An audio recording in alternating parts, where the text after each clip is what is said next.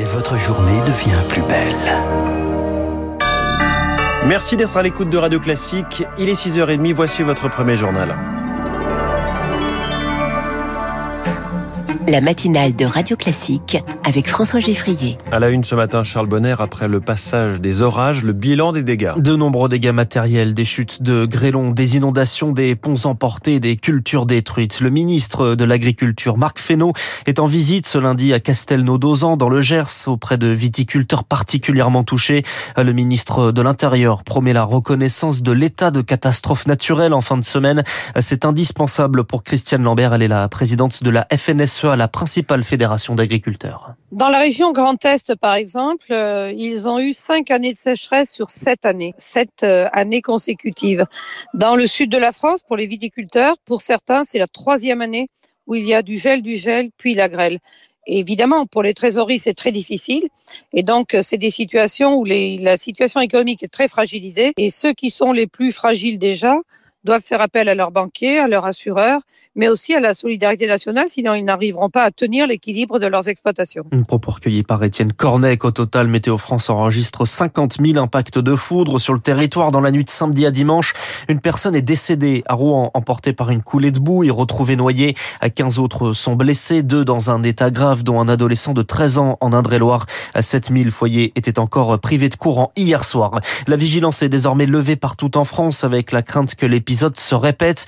Il y avait eu le gel l'an dernier, les orages cette année, des phénomènes qui vont se répéter selon Alix Roumaniac.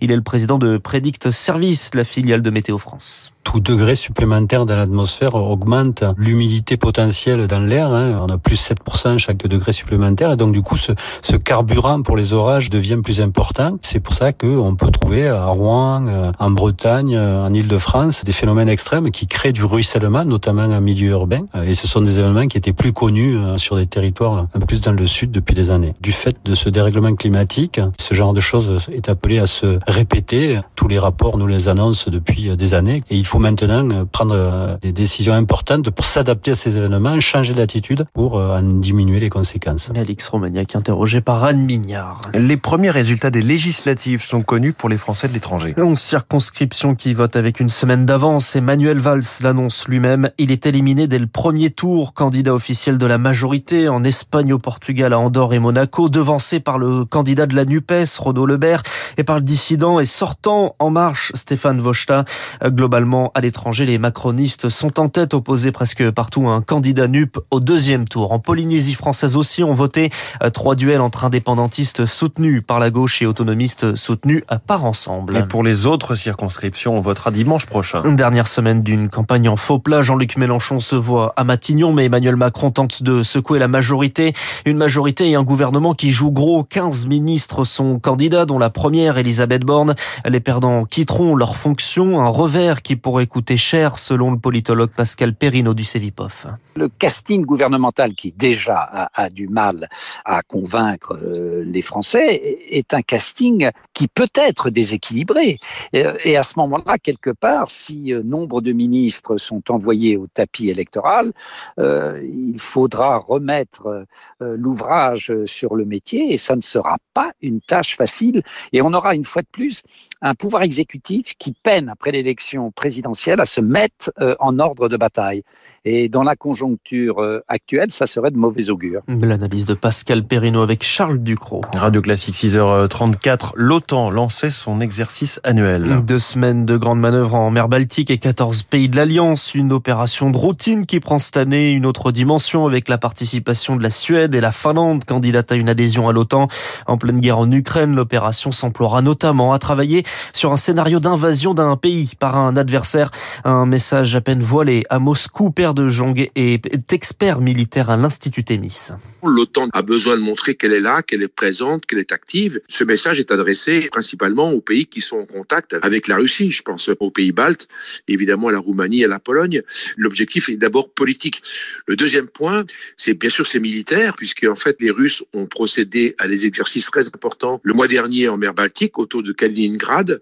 Il y a eu d'ailleurs des incursions d'avions de chasse au-dessus de la Finlande, donc on voit bien qu'il y a une espèce de jeu militaire en mer Baltique, et donc il y a un message induit qui est de dire à la Russie, euh, n'approchez pas des pays baltes, n'approchez de rien, parce que les forces de l'OTAN sont réactives et entraînées. Un propos recueilli par Eric Kioch, le Royaume-Uni va livrer de son côté des lance-roquettes à l'Ukraine, portée de 80 km, annoncé hier soir, malgré la menace de Vladimir Poutine de viser des sites pas encore ciblés. Jusque-là, si les Occidentaux continuent de fournir des armes à l'Ukraine. Elle est apparue une nouvelle fois au balcon de Buckingham. La reine Elisabeth II fêtait avec les Londoniens son jubilé de platine, 70 ans de reine, 4 jours de fête. Mais à 96 ans, diminuée, elle n'est pas apparue samedi.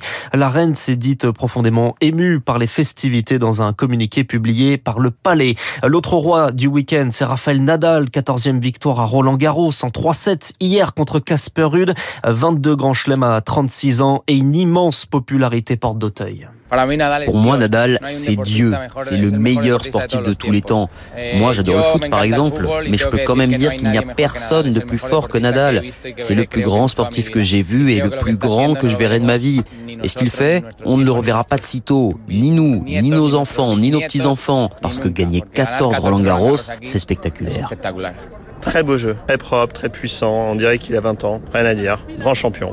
Il a l'air tellement, euh, tellement incroyable en fait sur ses balles qu'on se demande comment il pourrait s'arrêter. Stratosphérique comme d'habitude, Rafael Nadal. Toujours en fond de cours, au filet, toujours aussi bon, toujours aussi fort. La 14e, à regarder, ouais, c'est dur. C'était dur parce qu'il fallait balancer sa tête de droite à gauche et euh, je crois que je suis plus fatigué que Nadal à la fin. Voilà quoi, le maestro a parlé et 6-3, 6-3, 6-0, rien à dire. C'est vrai que les actions à chaque fois, euh, on est un peu ébahi quoi. Malgré ses 36 ans, il reste toujours le meilleur joueur mondial actuellement. Voilà, les fans de Nadal rencontrés par Anne Mignard et Cocorico, le double de françaises Caroline Garcia et Christina Mladenovic remportent Roland Garros contre les américaines Coco Gauff et Jessica Pegula. Et vous aussi, vous jouez double puisque vous revenez tout à l'heure à 7h30. Merci Charles Bonner. Journal de 6h30 qui est à retrouver immédiatement après sa diffusion, bien sûr, sur toutes les applications de podcast et sur radioclassique.fr.